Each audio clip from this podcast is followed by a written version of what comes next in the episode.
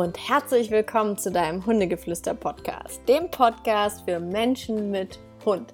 Schön, dass du wieder dabei bist und hier fleißig zuhörst, dich weiterbildest, dir Zeit für dich nimmst und ja, einfach dieses Thema dir zu Herzen nimmst. Und das möchte ich hier einmal am Anfang dieses Podcastes heute loben, weil Viele tun dies nicht. Das sind dann die, die, ach, der will doch nur mal Hallo sagen, Menschen.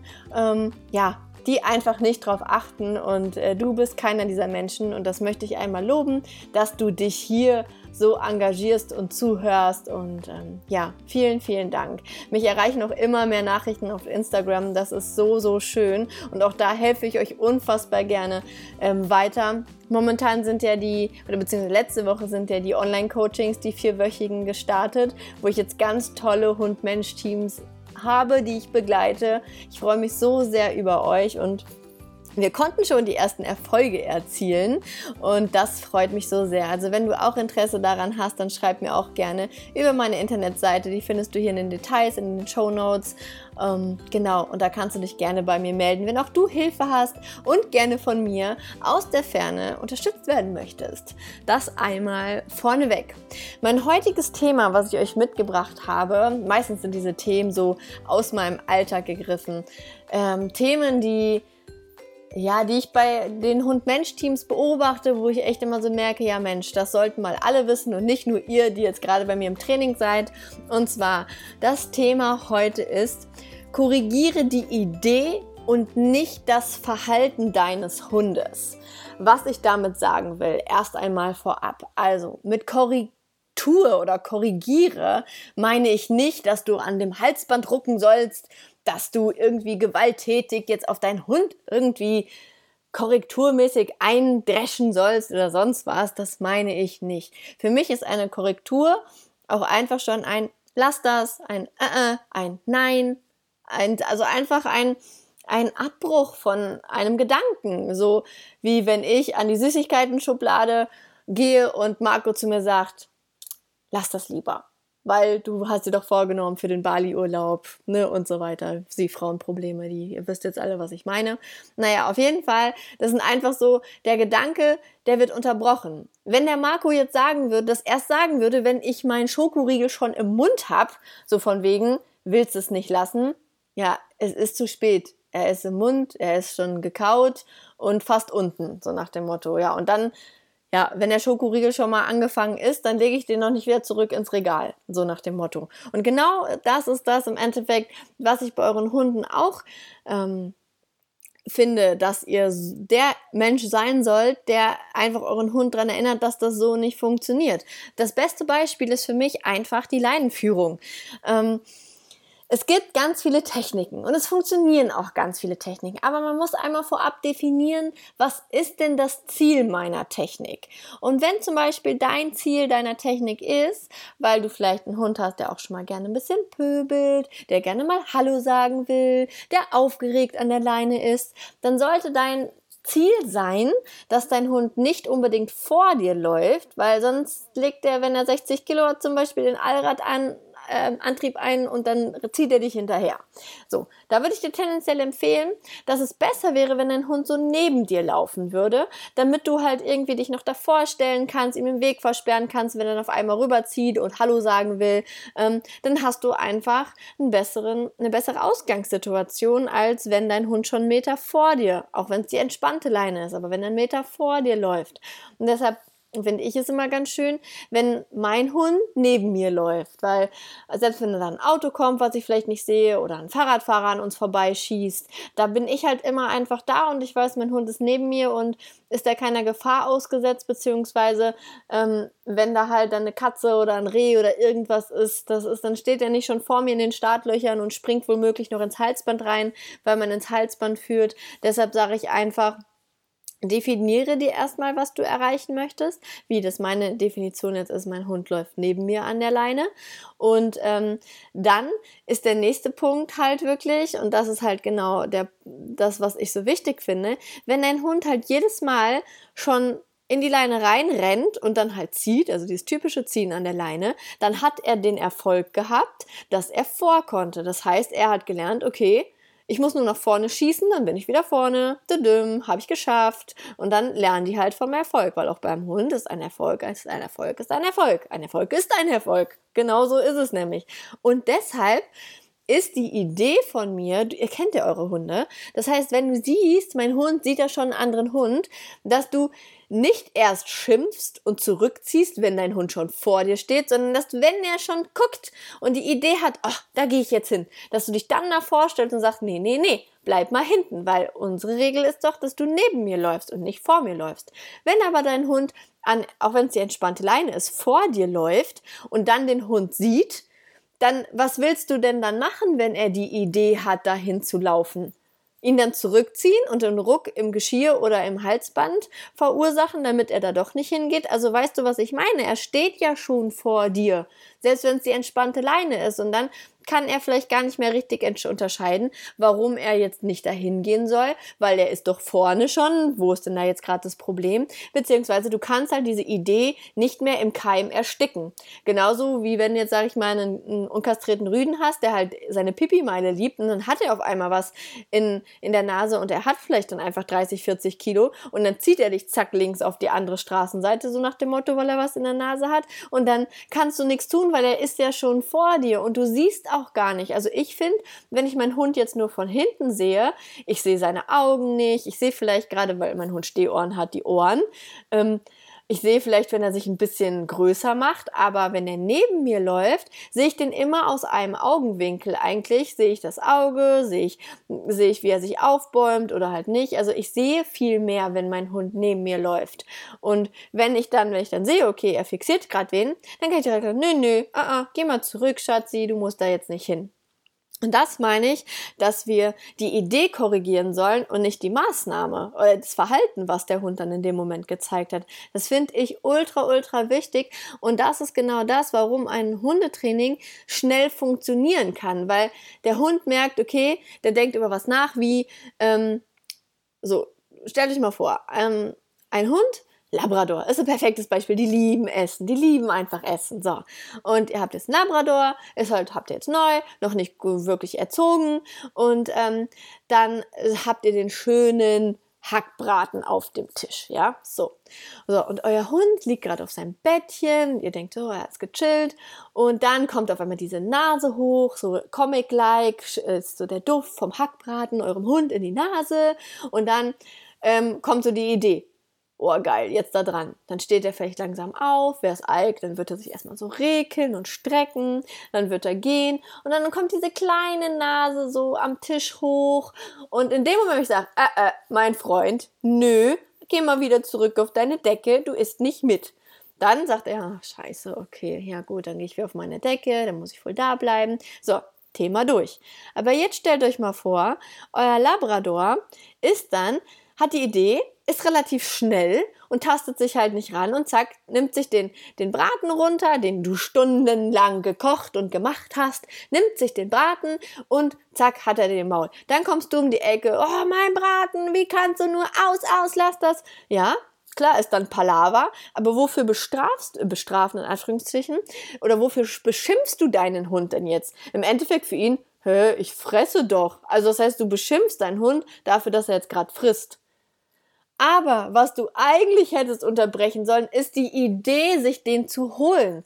Und hättest du das geschafft, dann wäre die Idee verworfen gewesen. Dann hättest du vielleicht beim zweiten Mal, eine Woche später, nochmal sagen müssen, nee, nee, nee, mein Freund, auch heute, selbe Regeln, geh auf deine Decke und ähm, dann wäre das Thema im Endeffekt durch gewesen. Aber dadurch, dass dein Hund beim ersten Mal den Erfolg hatte, diesen Braten zu schmecken, an diesem Braten dran zu kommen, den Erfolg zu haben, hey, ich schaffe es auf den Tisch zu kommen und dann hast du im Endeffekt echt schon verloren, weil er den Erfolg hatte. Denn ein Erfolg ist ein Erfolg, ist ein Erfolg. Es ist ja selbstbelohnendes Verhalten und das hat dein Hund dann gelernt. Und genauso ist das mit dem Ziehen. Wenn man jetzt von Anfang an, der Hund, egal wie alt er ist, du direkt eine Technik hast, wie meine zum Beispiel, dass der Hund nicht an dir vorbei nach vorne kommt und er von Anfang an merkt, okay, die stellt sich mir immer in den Weg, ich komme halt einfach nicht vorbei, dann wird das Thema innerhalb von kürzester Zeit vom Tisch sein. Wenn aber natürlich nämlich, dein Hund lernt, weil er ja als Welpe, da hat er sich nicht getraut und dann warst du auf einmal so stolz, dass er auf einmal vorläuft und die Welt genießt und so und dann darf er auf einmal vor und dann hat er aber schon den Erfolg und die Erfahrung, hey, ich kann vor. So, und das aber wieder abzubauen, ist viel anstrengender, als wenn du von vornherein die Regel setzt für dich, nee, mein Hund soll bitte nicht nach vorne gehen. Und das genau ist halt einfach die Krux an der Hundeerziehung oder am Hundetraining, dass du deinem Hund beibringst, was er darf und was er nicht darf und die Idee direkt löscht von seiner Festplatte und nicht im Nachhinein schimpfst. Deshalb soll man ja auch nicht schimpfen, wenn ein Welpe in die Wohnung pinkelt. Es ist doch dann schon passiert. Das Einzige, was du sa sagen kannst, wenn er sich gerade hinsetzt, so, nee, nee, nee, nee, und dann nimmst du ihn schnell hoch und bringst ihn raus. So, das kannst du machen. Die Idee quasi. Aber nicht, das Verhalten, wenn es dann passiert ist, weil dann bestrafst du ihn dafür, dass er pinkelt. Oh mein Gott, dann kriegt dein Hund dann irgendwie Verstopfung oder so, weil er nicht mehr sich traut zu machen oder keine Ahnung. Du bestrafst in dem Sinne dann das Falsche. Ähm, oder genau dasselbe, wenn ein Hund jagen war. Dann bestrafst du dem ja nicht im Nachhinein, weil dann bestrafst du ihn fürs Zurückkommen. Ich sag ganz ehrlich, ich freue mich dann auch nicht, dass er zurückkommt, weil mein Hund kommt immer zu mir zurück. So, da freue ich mich jetzt nicht noch und mache dann irgendwie einen Affen, sondern ja, ich grinse dann auch einfach aus Erleichterung, dass er wieder zurück ist. Ich mache aber jetzt keine Party oder so, sondern ja, okay, komm, schön, dass du wieder hier bist, leine ihn an und geh weiter, so nach dem Motto. Aber ich kann im Nachhinein das Ganze nicht bestrafen. Das kann man halt einfach nicht, sondern die Idee, wenn das Reh euren Weg kreuzt, die Ohren hochgehen und dein Hund losspurtet, dann obwohl dann ist eigentlich schon zu spät, aber die Idee, oh, jetzt renn jetzt los, da müsstest du eigentlich dann dein Abbruchsignal, dein Rückruf, wie auch immer, der müsste genau dann in diesem Moment kommen und nicht, wenn es äh, passiert ist. Weil ich sehe es einfach ein, ein sehr, sehr häufig, gerade bei ähm, Hunden, die halt so ein leichtes Pöbelthema haben, so zwei, dreimal wird dann, wenn der Hund dann schon vor irgendwie ist, dann korrigiert in irgendwelcher Art und Weise und dann irgendwie beim fünften Mal wird dann noch geschimpft. Ja, es hat aber nichts gebracht dann letztendlich. Bringt ja nichts, wenn du dann genervt bist. Also entweder musst du die Idee und dann richtig direkt genervt sein, aber nicht im Nachhinein, wenn es halt schon fünfmal ohne, dass du genervt warst und dann geschimpft hast oder so ähm, passiert ist. Das macht absolut gar keinen Sinn. Das macht dich nur für deinen Hund komplett unglaubwürdig, wenn du es fünfmal irgendwie so halbwegs durchgehen lässt und beim sechsten Mal dann am Schimpfen bist. Das macht absolut gar keinen Sinn. Ähm, ja, und das ist im Endeffekt so die Theorie für mich dahinter, warum man einfach an der Idee arbeiten sollte und nicht an dem Verhalten an sich. Wenn ein Hund halt schon am Pöbeln ist, dann müssen wir erstmal gucken, okay, wie können wir das umlenken? Wie kannst du deine Sicht auf das Ganze ähm, ja, schulen, dass du es eher siehst und beziehungsweise was können wir denn für ein Alternativverhalten aufbauen? Gibt es da eine Möglichkeit? Oder da auch wieder ganz oft ist dein Hund ausgelastet, weil ganz, ganz häufig, wenn dein Hund ausgelastet ist, wenn er ein Hobby hat, wenn du täglich dich mit ihm beschäftigst, wenn er genug, Ausla äh, wenn er genug Bewegung hat, dann minimieren sich solche Themen ganz, ganz schnell auch. Das ist auch ganz spannend. Ähm, deshalb, also hinterfrage immer, egal welches Problem du halt hast, hinterfrage erstmal, ob du deinem Hund den Standard bietest, den er benötigt, um glücklich zu sein, um so zu funktionieren, wie du es gerne hättest. Und das ist halt genau das Thema, was ich eigentlich fast in jedem Training habe, dass in der Auslastung ein, ein Thema ist dass es irgendwo fehlt. Ich hatte, ich, ich schwöre euch, ich hatte noch nicht einmal einen Hund im Training, wo die Auslastung zu 100% gegeben war. Zu komplett 100%. Hatte ich noch nicht.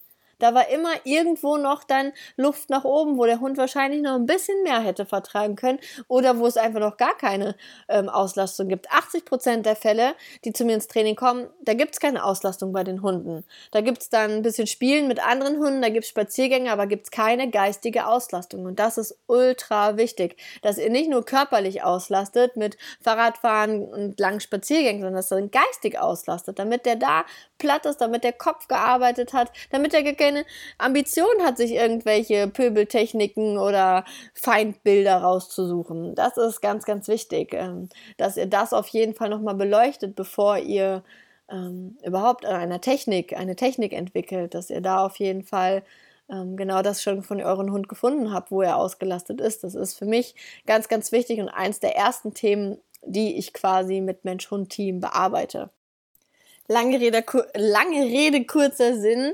Das, was ich euch eigentlich sagen möchte, ist, ihr müsst halt euren Hund kennen. Ihr müsst euren Hund lesen lernen und ihr müsst es erkennen, wenn euer Hund irgendeine Idee hat, die ihr so nicht möchtet. Es bringt nicht viel, wenn ihr erst mit den Maßnahmen anfangt, wenn der Hund schon am Kläffen ist zum Beispiel. Also ihr müsst wirklich viel, viel früher ansetzen, damit ihr eine Chance habt, da irgendwie noch einwirken zu können. Das ist auf jeden Fall meine Theorie und meine Herangehensweise, wenn es in der Situation möglich ist.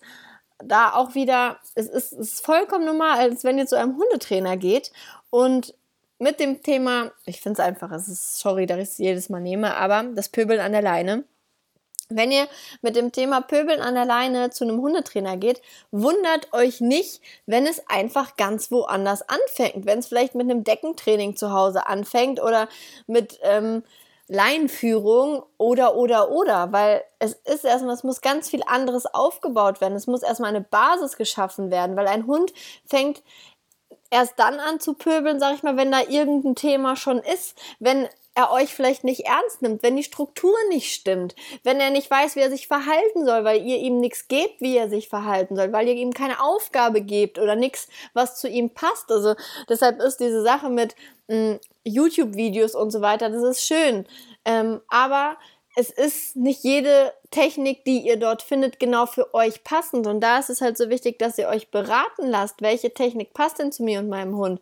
Und dass ähm, ihr verschiedene Sachen einfach mal so durchspielt in Gedanken, so was könnte mit meinem Hund sein, warum reagiert der so und welche Technik könnte dann passen, dass du dich da einfach mit dem Hundetrainer austauscht. Weil genau das durchlaufen jetzt auch alle meine Coaching-Teilnehmer in meinem Online-Programm dass wir einfach mal hinterfragen, okay, was ist dein Thema? Was hast du bisher gemacht? Wie sieht die Auslastung aus?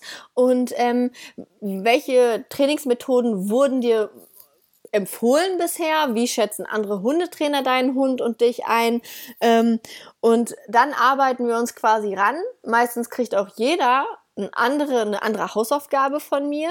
Jeder hat ein komplett anderes Thema, wo wir dran arbeiten und dass das wirklich individuell für dich aufgebaut wird. Und dann machen wir es halt so, dass ich ganz viele Videos von euch bekomme, wenn ihr bei mir im Coaching habt, so dass ich das auch sehe, was da passiert. Und dann kann ich dir im Nachhinein sagen, ja, pass mal auf, da wo dein Hund da geguckt hat, da war schon die Idee, die du hättest unterbrechen müssen mit deinem Kommando, mit deinem Abbruchsignal, mit, ähm, einem Ersatz, einer Ersatzhandlung oder, oder, oder. Und das ist halt genau das, wo ich eigentlich drauf hin möchte, dass jeder Hundehalter eine Technik, ein, ein Management quasi an die Hand bekommt, wie er sich dann verhält und dann noch früh genug erkennt, wann er sich so verhalten muss und dann ist das Ganze eigentlich perfekt.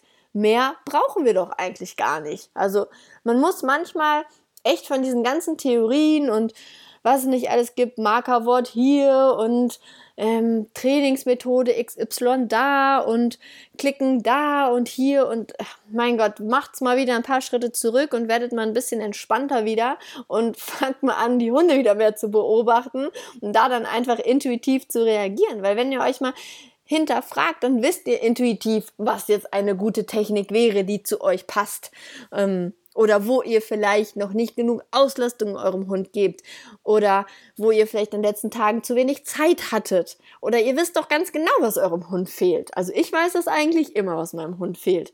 Ähm, und das kommt auch über die Jahre, dass ihr euren Hund immer besser kennenlernt und das dann ganz genau wisst. Und da ist dann auch manchmal ein ganz schöner Tipp vielleicht noch für euch, dass ihr einfach mal euren Hund beobachtet und wenn ihr zum Beispiel mal vorm Spaziergang euren Hund richtig dolle auslastet, mit richtig geistigen Themen, Sachen, die ihr mit, wie ihr den dann beschäftigt, zum Beispiel im Futterbeuteltraining richtig dolle auslastet und dann mal schauen, ist mein Spaziergang dann entspannter?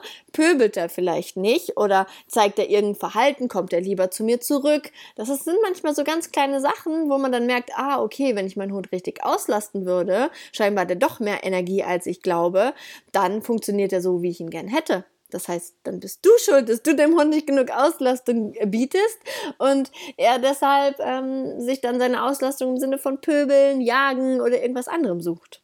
Ja, und das ist das, was ich euch mitgeben wollte für diesen Podcast für heute das war meine Message der Woche, weil ich es einfach in den letzten Tagen, Wochen beobachtet habe. Und ja, so entstehen ja meine Podcast-Folgen. Ich mir auch, ich mache mir auch nie Notizen. Also falls es mal ein bisschen durcheinander ist, ich laber hier einfach rein in das Teil und dann hoffe ich, dass es bei euch gut ankommt, dass es euch gefällt. Wenn es euch gefällt, denkt doch nochmal dran für die, die über iTunes hören. Lasst mir gerne mal eine Bewertung da. Ich freue mich da immer tierisch drüber, wenn ihr mir schreibt, was euch gefällt oder auch wenn ihr Themenwünsche habt. Wie gesagt, da bin ich auf Instagram am besten zu erreichen. Alle anderen Medien sind manchmal ein bisschen schwieriger. Ähm, da verliere ich den Überblick schneller, aber Instagram, da könnt ihr mich suchen unter äh, Hundetrainerin unterstrich Ricarda. Da findet ihr mich und da nehme ich euch mit in meinen Alltag und und poste immer mal wieder ein paar Tipps. Ja, in, mit den Worten möchte ich euch entlassen und wünsche euch noch eine wunderschöne Woche. Und ja, bis zum nächsten Mal. Tschüss.